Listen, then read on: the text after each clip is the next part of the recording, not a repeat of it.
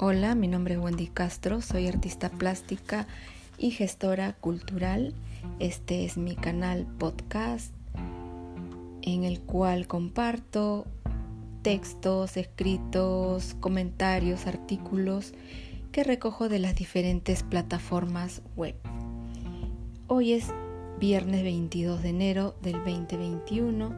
En Perú estamos iniciando la segunda ola de la pandemia hay una gran cantidad de contagios, estamos viviendo tiempos de angustia.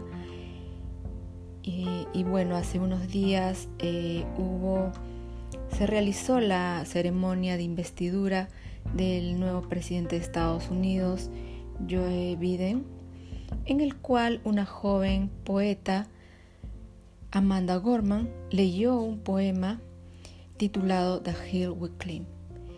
Eh, poema que quiero compartir con ustedes, poema que es muy inspirador en estos tiempos en el que estamos atravesando todos y creo que se puede replicar en los diferentes contextos.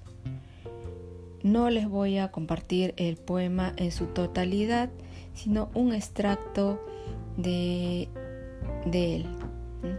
Entonces dice así, no nos sentíamos preparados para ser los herederos de una hora tan aterradora, pero dentro de ella encontramos el poder para un nuevo capítulo, componer y esperanza y risas ofrecer a nosotros mismos.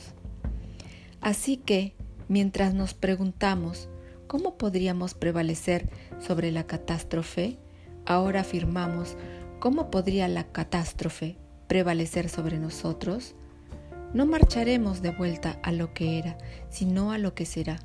Un país que está herido, pero íntegro, benévolo, pero enérgico, feroz y libre.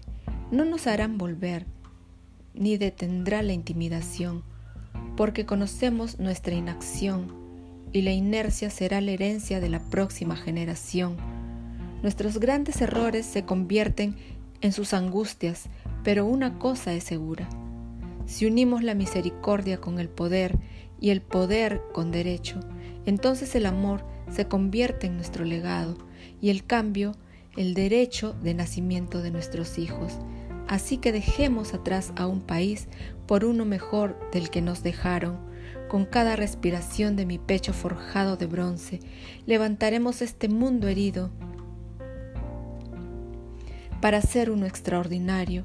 Nos levantaremos de las colinas doradas del oeste, nos levantaremos del viento barrido del noreste, donde nuestros antepasados idearon por primera vez la revolución. Nos levantaremos de las ciudades rodeadas del lago, de los estados del medio oeste. Nos levantaremos desde el sur que arde por el sol Reconstruiremos, reconciliaremos y nos recuperaremos. Y cada espacio de nuestra nación y cada rincón de nuestro país, nuestra gente diversa y hermosa, saldrá martrecha, pero hermosa. Cuando llegue el día, saldremos de la sombra, en llamas, ardiendo y sin miedo. El nuevo amanecer florece mientras nos los liberamos, porque siempre hay luz, si tan solo somos lo suficientemente valientes para verlo, si tan solo somos lo suficientemente valientes para hacerlo.